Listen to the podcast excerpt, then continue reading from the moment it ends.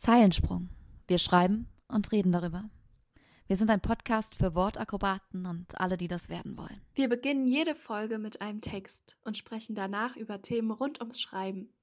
Am Ende geben wir euch eine Schreibinspiration mit in die Woche. Eure Werke sammeln und teilen wir auf Instagram. Jetzt weiß ich nur, dass ich wieder mal 26 Aufsätze durchlesen muss. Aufsätze, die mit schiefen Voraussetzungen falsche Schlussfolgerungen ziehen.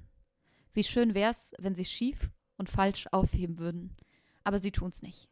Sie wandeln Arm in Arm daher und singen hohle Phrasen. Ich werde mich hüten, als städtischer Beamter, an diesem lieblichen Gesange auch nur die leiseste Kritik zu üben. Wenn's auch weh tut, was vermag der Einzelne gegen alle? Er kann sich nur heimlich ärgern. Und ich will mich nicht mehr ärgern. Korrigier rasch, du willst noch ins Kino. Was schreibt denn der Ender? Alle Neger sind hinterlistig, feig und faul. Zu dumm. Also das streiche ich durch. Und ich will schon mit roter Tinte an den Rand schreiben, sinnlose Verallgemeinerung. Da stocke ich. Aufgepasst. Habe ich denn diesen Satz über die Neger in letzter Zeit nicht schon mal gehört? Wo denn nur? Richtig. Er tönte aus dem Lautsprecher im Restaurant und verdarb mir fast den Appetit. Ich lasse den Satz also stehen. Denn was einer im Radio redet, darf kein Lehrer im Schulheft streichen. Und während ich weiterlese, höre ich immer das Radio. Es lispelt, es heult, es bellt, es giert, es droht und die Zeitungen drucken es nach und die Kindlein, sie schreiben es ab. Hallo und herzlich willkommen zur neunten Folge des Podcasts Zeilensprung. Heute erwartet euch eine etwas andere Folge, was daran liegt, dass wir es aus zeitlichen Gründen nicht geschafft haben, gemeinsam aufzunehmen und Katharina auch stark im Stress ist. Und dadurch habe ich mich entschieden, mal auf Instagram zu fragen, ob ihr euch auch vorstellen könntet, eine Folge von jemandem alleine zu hören von uns, da ja im Prinzip die Frage war, ob die Folge entweder ausfällt oder ein bisschen anders ist als die anderen Folgen. Und die meisten von euch haben sich gewünscht, eine ähm, Einzelfolge zu haben. Und deswegen probieren wir das jetzt einfach mal aus. Ist für mich auch ein sehr ungewohntes Setting, jetzt zu sprechen, ohne dabei Katharina anschauen zu können über den Videostream und ähm, ohne sich vorzubesprechen. Ähm, und ich hoffe, dass es cool wird. Ich weiß es nicht, aber ich dachte, wir probieren das einfach mal aus und wir sind sehr gespannt auf euer Feedback, ob euch das gefällt, wenn wir von Zeit zu Zeit, wenn eine gemeinsame Folge mal nicht möglich ist, eine Einzelfolge aufnehmen. Ähm, die nächste Folge habt ihr dann wieder ganz normal von uns beiden zusammen. Die meisten von euch oder einige von euch hatten auch gesagt, dass sie ähm, eine Buchvorstellung sehr interessant finden. Und dann habe ich mir ein bisschen Gedanken gemacht, okay, cool, wie kann ich das machen? Ich wollte das irgendwie nicht so aufziehen wie so ein Referat in der Schule.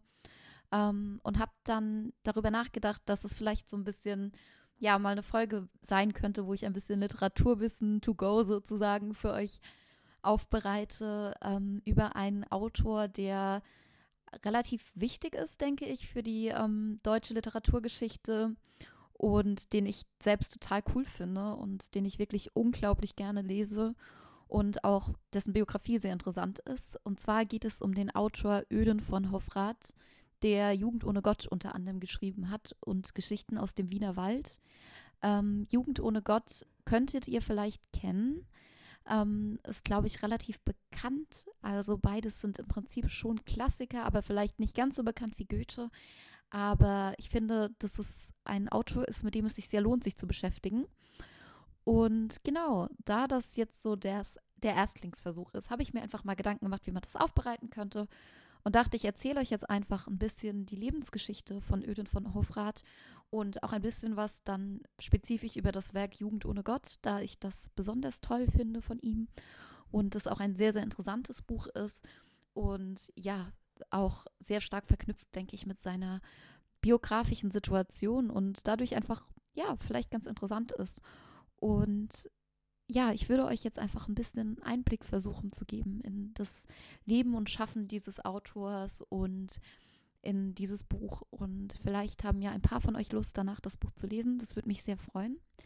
Was ihr am Anfang der Folge gehört habt, war der Beginn dieses Buches. Und ich habe das deswegen ähm, mich entschieden, das vorzulesen, da sich das zum einen an unser, ja, an unser Format ein bisschen hält und zum anderen auch ähm, es sehr gut möglich ist, äh, dann da ein bisschen Einblicke da reinzubekommen, was Öden von Hofrath so für einen Schreibstil hatte.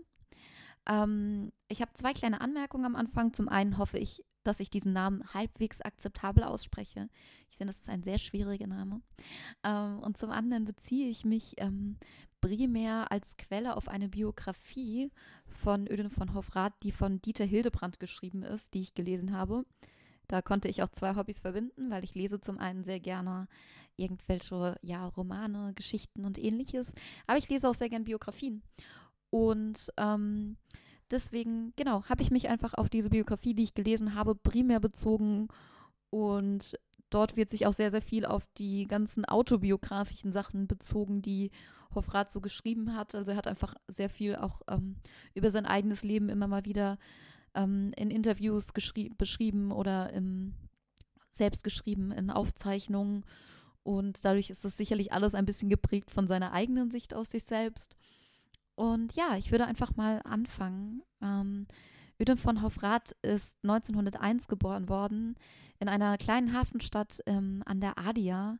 Das ist heute in Kroatien. Damals, als Hofrath geboren wurde, wie gesagt, Anfang 20. Jahrhundert, war das allerdings noch ähm, Teil von Österreich-Ungarn.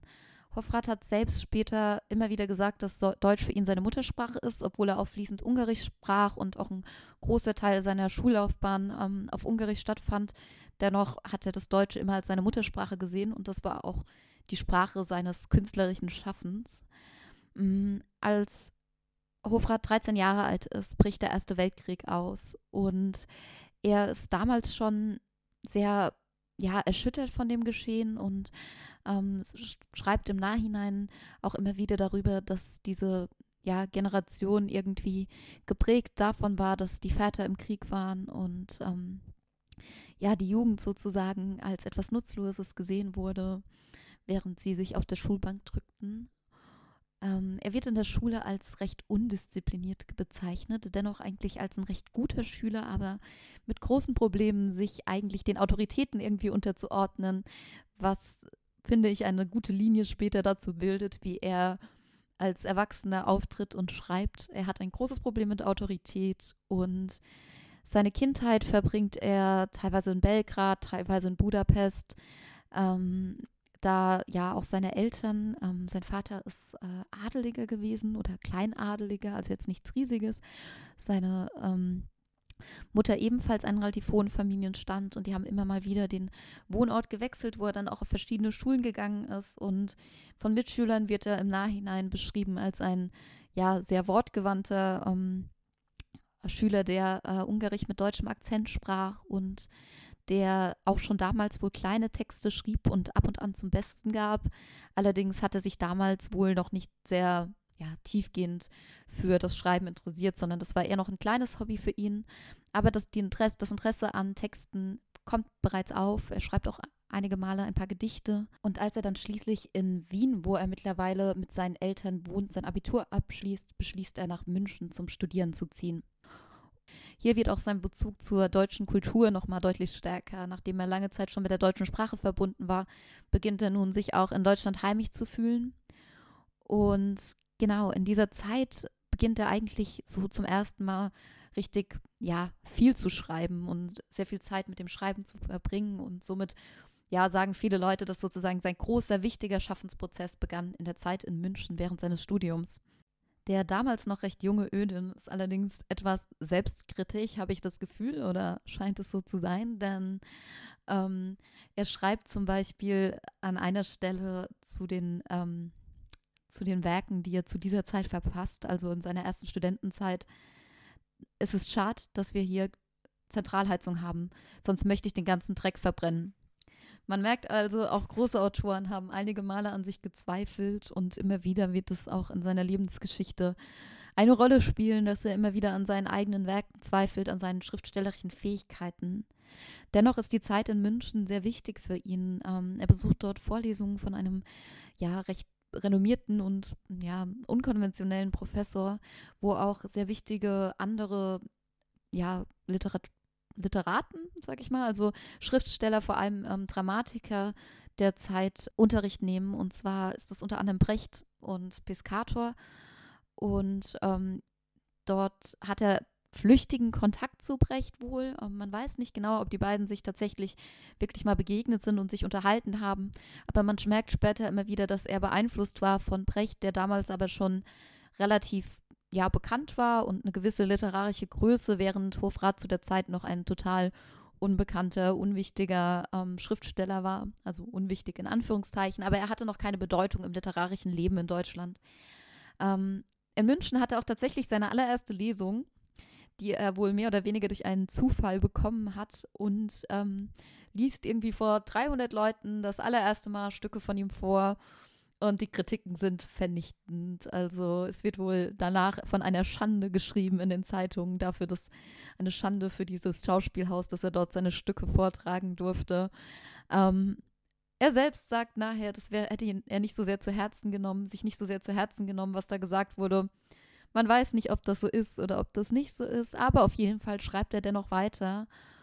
Und was auch noch eine sehr spannende Anekdote, finde ich, zu seinem Verhältnis zu seinen eigenen Werken ist, ist, dass er ähm, das Buch der Tänze, was er unter anderem an dieser Lesung präsentiert hatte, ähm, hat er später veröffentlicht. Und wenige Zeit später hat er alle Exemplare, die es davon gab, äh, aufgekauft Freunde gebeten, dass sie ihm irgendwie die Bücher zurückgeben. Er hat in Bibliotheken sich das wieder, sie wieder eingesammelt und hat sie dann alle vernichtet, da er es so schlecht fand, dass er nicht wollte, dass das im öffentlichen Auge sozusagen sein literarisches Werk ist, was ich schon sehr beeindruckend finde. Also wenn man es schafft, schon in der Bibliothek zu stehen äh, mit seinem Werk, dass man dann sich entscheidet, dass man es wieder einsammelt und die ganzen Werke zerstört, ist durchaus ähm, außergewöhnlich und spricht vielleicht auch dafür, dass ähm, Ödin von Hofrath nicht an allen Stellen seines Lebens das beste Selbstbewusstsein hatte.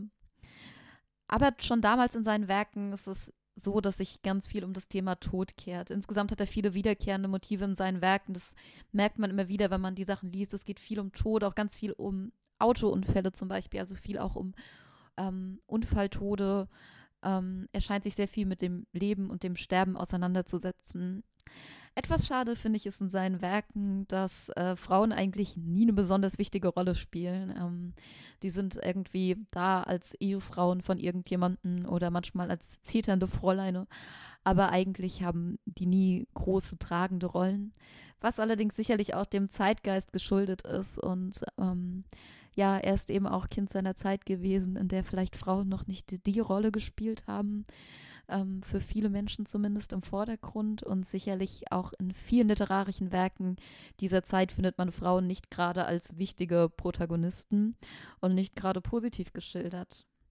Ja, im Jahr 1930 begibt er sich ähm, nach Berlin, beziehungsweise ich glaube, er war schon etwas vorher da, aber 1930 in Berlin beginnt eigentlich seine Karriere wirklich. Da beginnt er beim Ulstein Verlag, den ihr bestimmt kennt, den gibt es ja auch heute noch, ähm, Bücher zu veröffentlichen und Theaterstücke vor allem und wird da auch eigentlich ziemlich gefeiert. Also der Verlag äußert sich sehr positiv über ihn, auch einige Kritiker geben positive Kritiken ab mm, und ja, er steht eigentlich so an einem ja, bedeutenden Punkt seiner Karriere. Nun ist es natürlich so, dass sich 1930 auch schon große historische Ereignisse in Deutschland anbahnen, die das Leben für Künstler sehr viel schwieriger machen. Das Spannende an Hofrat, weswegen ich ihn unter anderem auch ausgewählt habe, ist, dass er ein Autor ist, der sich sehr kritisch ähm, und auch sehr früh kritisch mit dem nationalsozialistischen Regime oder damals noch der Partei und der Bewegung auseinandergesetzt hat. Er hat zum Beispiel 1925 schon kritische Äußerungen zum Thema der Nazis, ähm, also zu den Nazis getroffen. Und ab 1929 wird das ziemlich deutlich, dass er große Probleme mit dieser Partei hat, immer wieder in seinen Aussagen. Leider ist es ja in einem autoritären Regime, wie es dann entsteht, sehr üblich, dass ähm, wenn er sich kritisch äußert, äh, das ähm, Regime noch deutlich kritischer gegenüber dem Autor ist. Und genau das passiert auch. Also 1931 ist er eigentlich sehr, sehr erfolgreich mit seinen ersten Theaterstücken und bekommt einen, den Kleistpreis, einen ja, ähm, Preis für Literatur.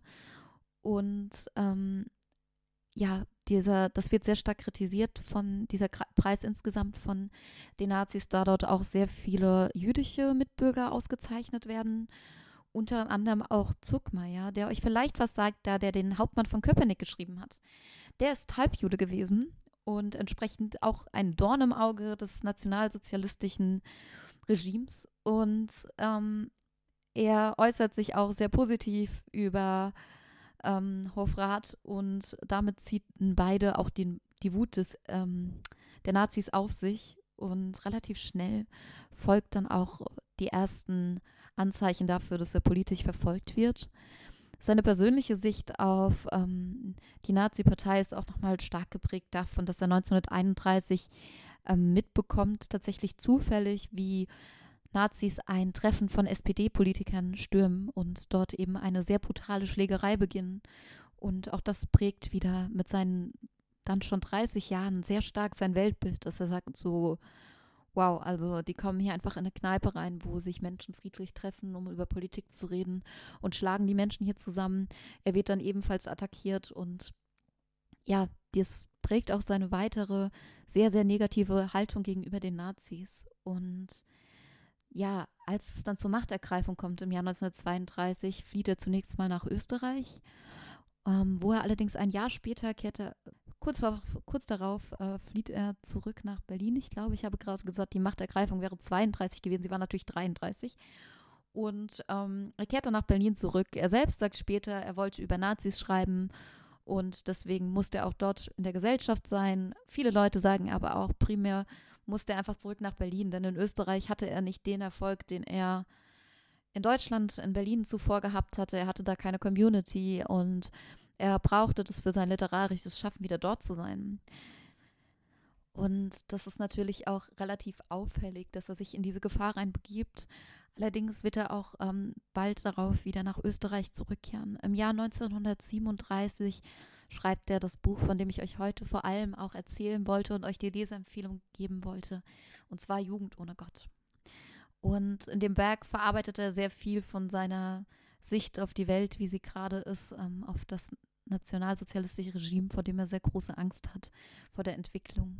In dem Buch geht es um einen Lehrer, der ähm, aus der Ich-Perspektive erzählt und ähm, es gibt auch viele innere Dialoge und er beschreibt das Verhältnis zu seinen Schülern und die Entwicklung dieser Jugend, wie er sie sieht.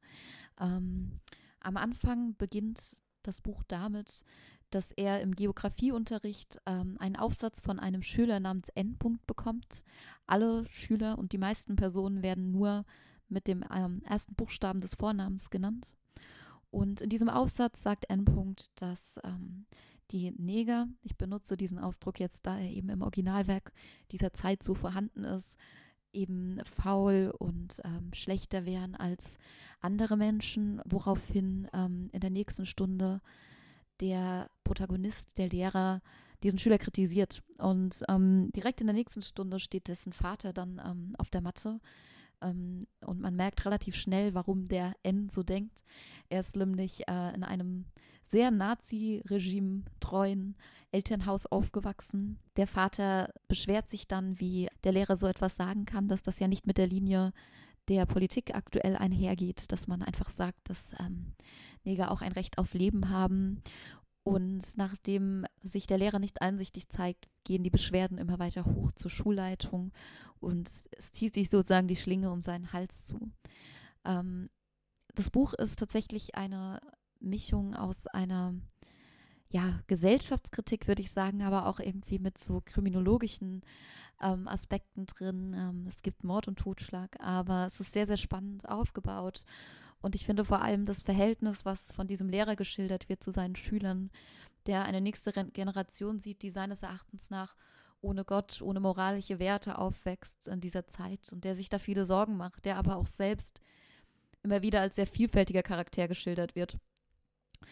Ja, ich würde euch dieses Buch auf jeden Fall sehr empfehlen. Ähm, und nach der, nachdem ähm, Hofrat dieses Buch längst abgeschlossen hat, im Jahr 1938, flieht er dann von Österreich, da Österreich an Deutschland angeschlossen wird und er auch dort nicht mehr sicher ist. Ähm, und er flieht nach Zürich. Und ähm, das macht er irgendwie über viele Städte und fährt dann auch nochmal über seine alte Heimat Ungarn und kommt schließlich in Zürich an.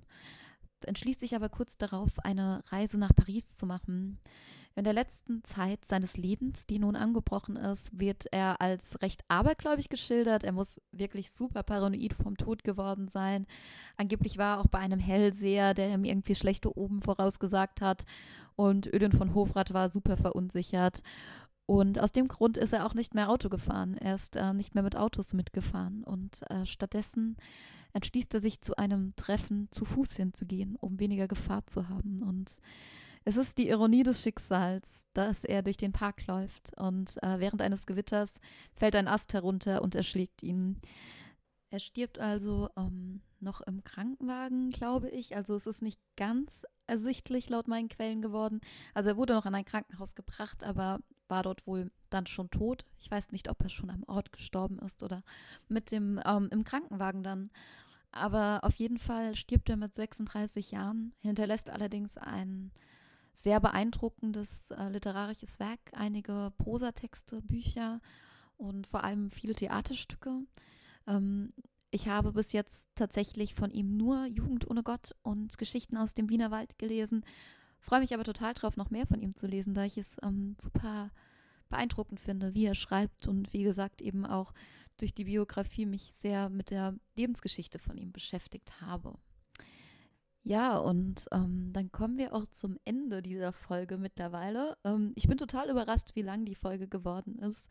Ich habe jetzt 20 Minuten geredet und ähm, hätte gar nicht gedacht, dass es irgendwie so lang wird. Aber mir hat es total Spaß gemacht, tatsächlich es aufzunehmen, weil ähm, sehr selten Leute in meinem persönlichen Leben Lust haben, sich irgendwie meine mein unnützes Wissen über Literatur anzuhören. Ähm, aber ich lese super gerne Biografien und ähm, lese auch gerne und habe deswegen irgendwie echt mal Lust gehabt, das auszuprobieren. Natürlich wäre es jetzt für uns wahnsinnig spannend zu wissen, wie euch das gefällt. Und äh, wir würden uns echt mega freuen, wenn ihr mal Feedback gebt, äh, was ihr von der Folge gehalten habt, ob ihr diese Grundidee irgendwie cool findet, ein bisschen Literaturwissen ähm, so erzielt zu bekommen ähm, und ob ihr grundsätzlich das auch cool findet, wenn das mal nur ich oder nur Katharina aufnehmen, je nachdem, ähm, wie es eben gerade zeitlich passt. Natürlich bleibt unser Hauptaugenmerk auf unseren ganz normalen Folgen und ähm, das soll auch auf jeden Fall so bleiben. Aber die Frage war halt so ein bisschen, was können wir euch vielleicht so ein bisschen als Appetithappen geben, wenn ähm, eine normale Folge einfach mal nicht möglich ist aus verschiedenen Gründen. Ähm, ich würde mich wie gesagt, unglaublich freuen, wenn ihr mal ähm, irgendwie uns schreibt und sagt, was ihr davon haltet, ob ihr damit was anfangen könnt, ob ihr das interessant fandet, ob ihr vielleicht Lust hättet, dass wir das nochmal machen, dass ähm, einer von uns nochmal jemanden vorstellt. Wenn ja, ob das eine interessante Auswahl für euch war, keine Ahnung. Gebt uns einfach alles an Feedback und gerne auch sehr ehrliches Feedback. Das heute ist ein Probedurchlauf gewesen und ähm, es ist genauso okay, wenn euch das gar nicht gefallen hat. Aber wäre eben spannend zu wissen. Kontaktieren kann man uns unter zeilensprung.podcast.outlook.de oder auf Instagram bei zeilensprung.podcast. Die üblichen Adressen also, ich werde sie natürlich auch nochmal in den Shownotes verlinken. Was ich auch in die Shownotes reinpacken möchte, ist die Biografie, auf die ich mich primär beziehe. Ich werde euch da auch nochmal schreiben, von welchem Verlag der ist. Das müsste ich jetzt gerade nochmal nachschauen. Ähm, auf jeden Fall ist es ganz witzig, in das noch kleiner Fun Fact am Rande, dass tatsächlich diese Bücher von diesem Verlag, die Biografien, ich habe da mehrere von, da gibt es auch nicht nur welche von Schriftstellern, sondern von allen möglichen Leuten. Und wie gesagt, ich lese gerne Biografien. Das sind die einzigen Bücher, die ich kenne, in die Werbung reingedruckt ist. Also das ist auch so eine Uralt-Version, glaube ich. Wahrscheinlich wird das heute auch nicht mehr gemacht, aber da ist immer so ein bisschen Werbung für Wertpapiere in der Mitte drin.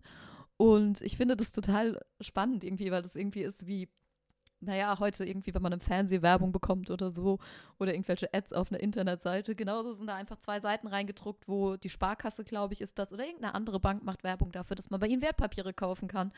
Manchmal auch irgendwie ganz lustig, weil sie dann irgendwie ähm, darüber ja, schreiben, wie teuer Bücher sind oder dann Zitat nutzen und dann sagen, ha, für euch ist es aber kein Problem mehr, weil wenn ihr euer Geld bei uns anlegt, könnt ihr euch noch viel mehr Bücher kaufen, was ich sehr sympathisch finde ja, nach diesem Fakt am Rande komme ich jetzt endlich mal zum Ende. Ähm, Freue mich auf euer Feedback und auch sehr darauf, die nächste Folge wieder gemeinsam mit Katharina aufnehmen zu können. Ich hoffe, ihr habt eine gute Zeit und ja, bis zum nächsten Mal. Bis in zwei Wochen. Tschüss.